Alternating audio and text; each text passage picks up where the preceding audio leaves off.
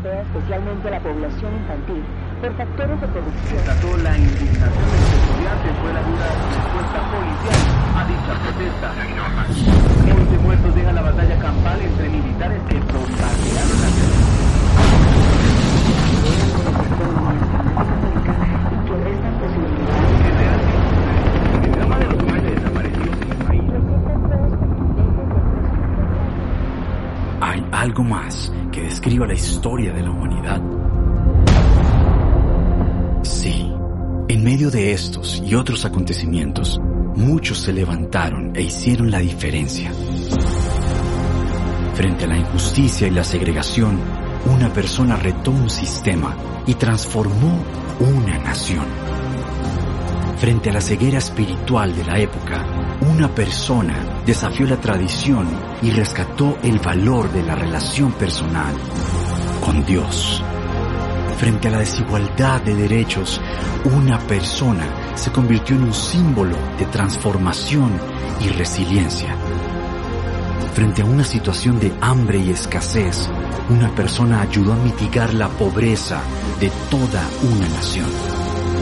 Frente al distanciamiento social, una persona ideó la manera de conectar nuevamente al mundo. Frente a una ciudad destruida y en ruinas, una persona asumió el papel de reconstruir lo que estaba perdido. Tan solo una, una persona puede hacer la diferencia.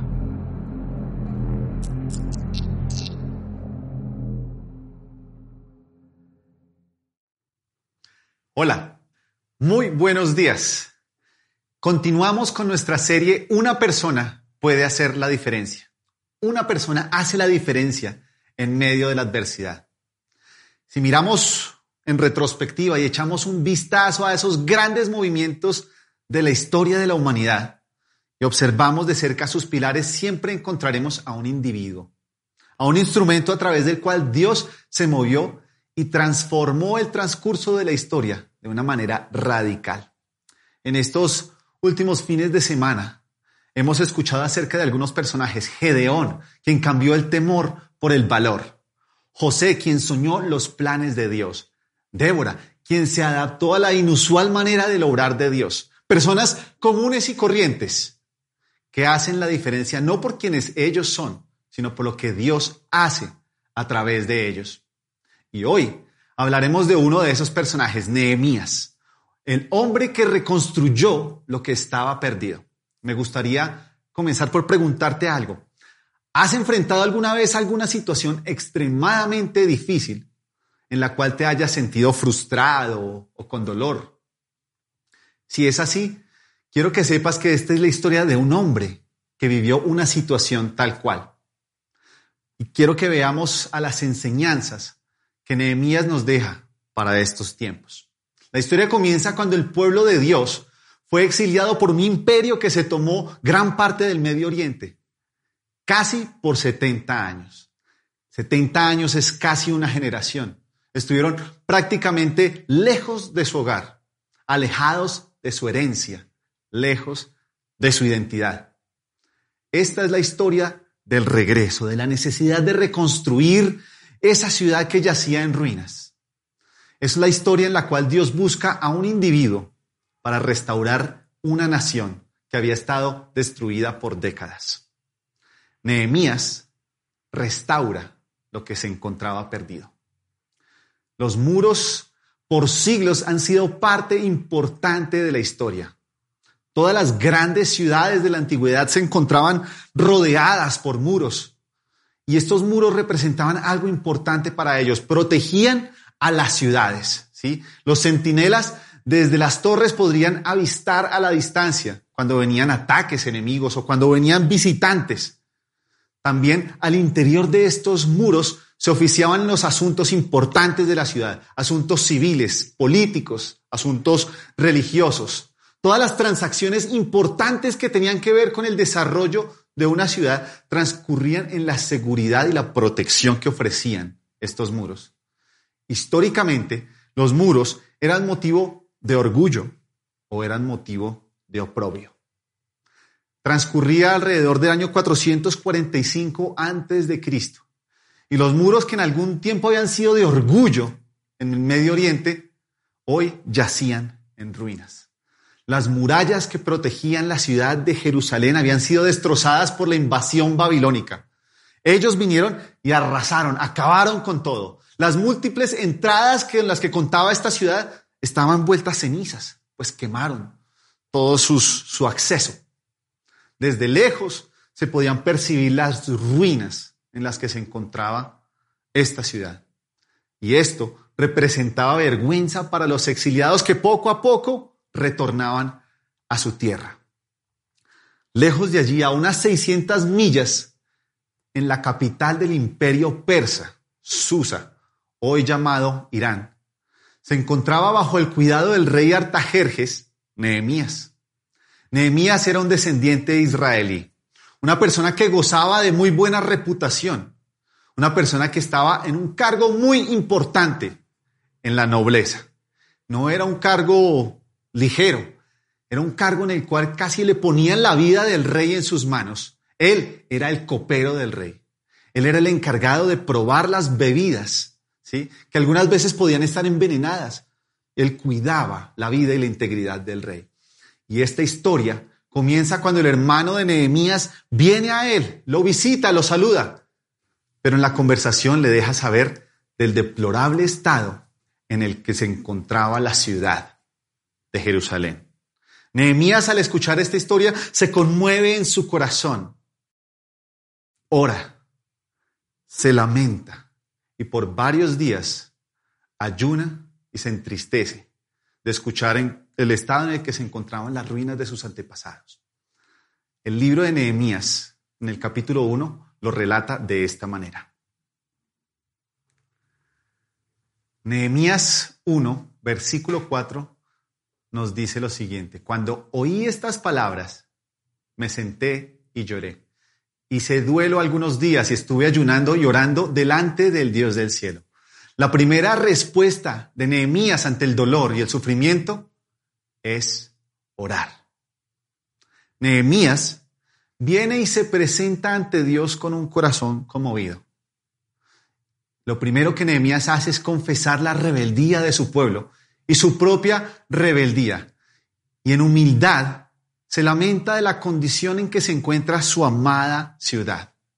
En la intimidad de su tiempo con Dios, le pide a Dios que tenga misericordia de él y que le use en medio de estas circunstancias. Nehemías, en esta escena, nos enseña el mejor punto de partida frente a la adversidad, la oración. Quiero preguntarte, ¿cuál es tu punto de partida cuando te enfrentas a circunstancias difíciles? Orar es un privilegio que tenemos porque lo tenemos a nuestra disposición. Es la invitación que tenemos de acercarnos a Dios, de hablar con el Señor, de comunicarnos con Él en intimidad. Es la manera en la que podemos relacionarnos como amigos y profundizar en esa comunión. Filipenses 4.6 nos dice al respecto de la oración que no se inquieten por nada, que más bien en toda ocasión, con oración y ruego, presenten sus peticiones a Dios y le den gracias. Si hoy, en medio de estas circunstancias, Nehemías nos diera un consejo, quizás nos diría que frente a las circunstancias difíciles, comenzáramos por la oración. Que si queremos claridad, comencemos por la oración. Que si buscamos sabiduría, busquémosla en oración. Que si nos encontramos angustiados, oremos. Cuando nos acercamos a Dios con un corazón genuino y en humildad, Dios nos escucha. La historia continúa. Nehemías, un israelí que está rodeado de todos los privilegios de la nobleza, trabajando en la misma corte del rey, inmerso en la comodidad, no permitió que estas cosas le opacaran la empatía por su pueblo. Y por cuatro meses ora y planea y espera el momento y las circunstancias más apropiadas para exponerle esta situación al rey. La historia nos cuenta que un día el rey Artajerjes notó su tristeza. Esa tristeza no era algo habitual, no era algo quizá permitido en medio de este contexto. El libro de Nehemías, capítulo 2, versículos 4 al 6 nos dice, entonces el rey me dijo, ¿qué es lo que pides? Así que oré al Dios del cielo y respondí al rey, si le place al rey, y si su siervo ha hallado gracia delante de usted, envíeme a Judá, a la ciudad de los sepulcros de mis padres, porque yo la reedifiqué. Entonces el rey me dijo, estando la reina sentada junto a él, ¿cuánto durará tu viaje y cuándo volverás? Y le agradó al rey enviarme, y yo le di un plazo fijo. Nehemías no titubeó en abrir su corazón, le contó al rey lo que sucedía, pero además le expresó su plan, el plan de ir a reconstruir las murallas de su amada ciudad Jerusalén. Nehemías tenía trazado un plan estratégico en la cual constaba de la edificación, la restauración de los muros. Y este plan incluía varios aspectos importantes. Incluía tiempos designados, los cuales fueron requeridos por el rey también incluía a los proveedores de los insumos. Nehemías le solicitó al rey que le diligenciara algunas cartas a los gobernantes de la región, incluido el rey Asaf, que era el rey que gobernaba estas regiones, para que le abrieran el acceso a algunos lugares y le proveyeran de la madera que necesitaba para edificar las puertas de la fortaleza. También incluía la petición de protección para la ejecución del proyecto, la cual el rey nunca dudó en dársela. Nehemías no improvisó. Nehemías supo utilizar su tiempo sabiamente. No solo se dedicó a orar, sino que también desarrolló un plan estratégico, un plan no conforme a sus capacidades, sino a los alcances de Dios. Y esto me hace pensar en esta cuarentena. Hoy hemos contado con tiempo. Para algunos quizá ha sido abrumador, quizá la extensión de su trabajo se ha duplicado. Para otros quizás ha sido demasiado tiempo en casa. Pero quiero preguntarte si en medio de estas circunstancias has destinado tiempo para planear. El libro de Proverbios capítulo 16.3 nos dice al respecto, dice, pon en las manos del Señor todas tus obras y tus proyectos se cumplirán. Pero esto, ¿qué quiere decir? Quiere decir que cuando mi vida se somete a la voluntad y a la agenda de Dios, mis proyectos y mis planes son sus proyectos y sus planes. Y por ende, la manera en la que tomo mis decisiones, la manera en la que planifico mi vida, es un reflejo de su voluntad.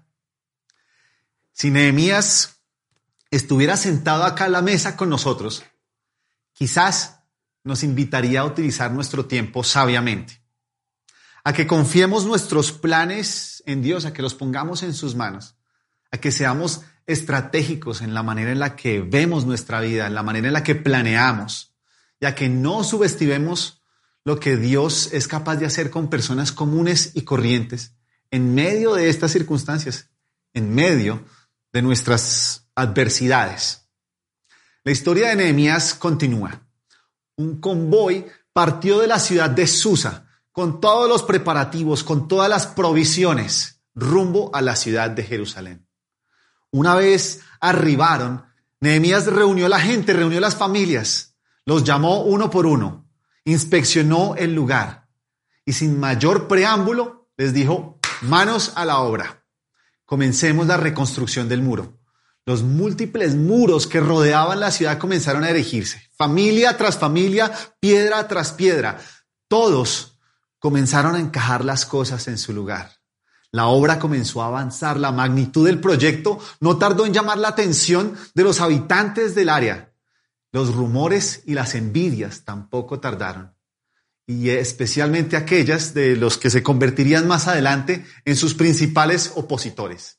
Zambalad, Tobías y Gesén fueron tres líderes que se encargaron de organizar una oposición a la restauración de los muros y de múltiples maneras trataron de truncar la obra que poco a poco tomaba lugar.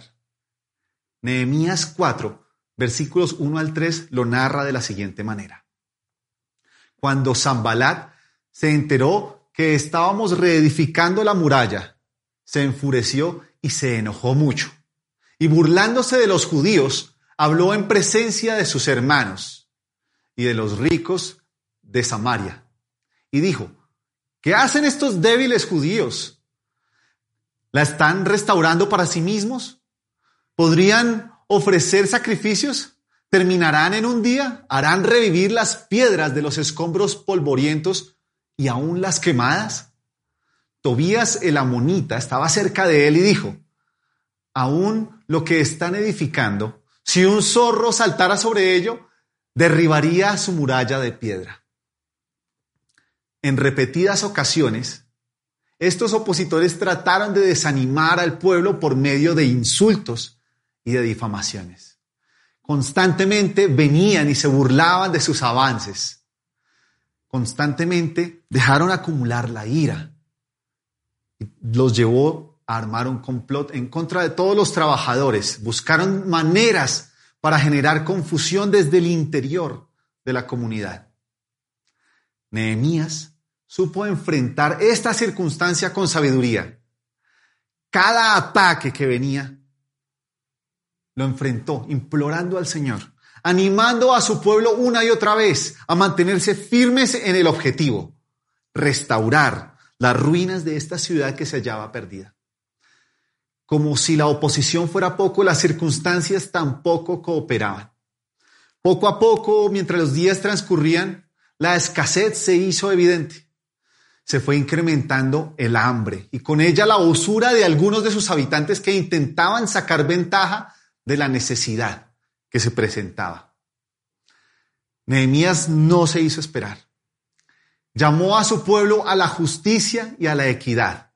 Los llamó a rendir cuentas y así de esta manera lograr encauzar esa desigualdad que venían padeciendo. Nehemías a través de esta historia aprendió que los planes de Dios no están exentos de dificultades, que en el camino hay baches, que en el camino hay obstáculos y que es necesario mantenerse firmes. Que tal y como nos lo dice Santiago más adelante, la prueba de la fe produce perseverancia y esto nos hace madurar. Hoy Nehemías nos diría que la vida con Jesús no nos exime de los retos y las dificultades, pero que cada obstáculo es una oportunidad para crecer, es una oportunidad para madurar. Dios nos equipa y fortalece nuestro carácter a través precisamente de estas circunstancias. 52 días después estos muros fueron restaurados. Familias de muchos lugares, exiliados, volvieron a Jerusalén. Todos se juntaron en una gran asamblea alrededor de la palabra.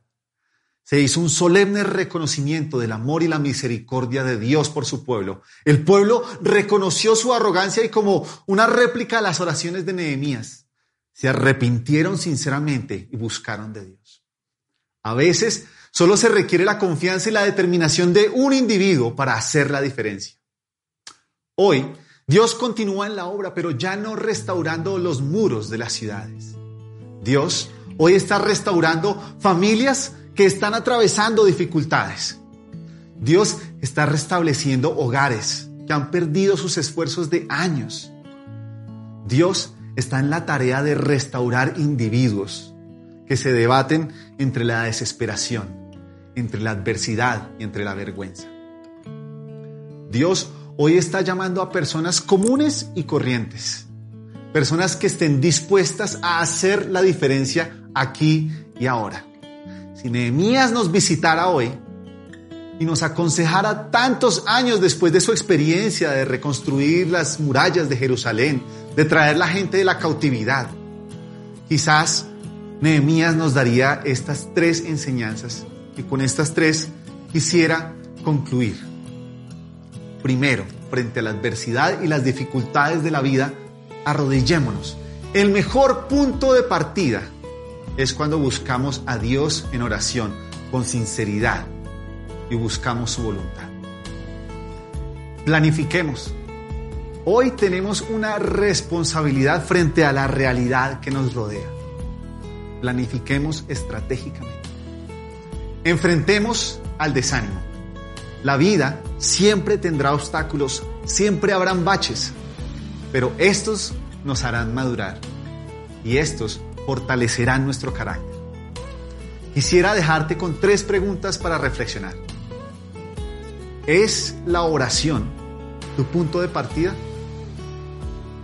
¿Tienes un plan estratégico el cual has elaborado en oración? ¿Y cómo los obstáculos y las dificultades han fortalecido tu carácter? Oremos, planifiquemos y no nos desanimemos. Dios está llamando a personas como tú y como yo, como nosotros, para que seamos los instrumentos en la restauración de estos tiempos de necesidad.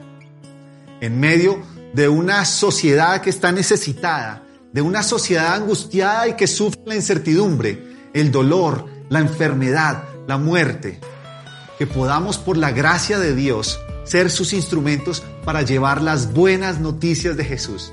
Jesús dio su vida por nosotros para que podamos vivir de una manera diferente. El pecado ha causado destrucción, el pecado ha causado ruinas, pero en Jesús hay perdón, en Jesús hay restauración y en Jesús hay vida. Digámosle al Señor, Señor, vengo a ti a pedirte que me perdones, a pedirte que me restaures, a pedirte que reconstruyas mi vida y me uses como un instrumento de tu gracia. Oremos juntos. Padre, gracias por esta historia en la cual nos hablas de cómo tú obras en la restauración, no solamente de una ciudad en la antigüedad, sino que hoy restauras vidas. Hoy estás restaurando familias y estás restaurando hogares. Gracias porque hoy podemos venir a ti, Señor poner nuestros planes, poner nuestra vida, Señor. Tú nos das la fortaleza para enfrentar la adversidad, Señor.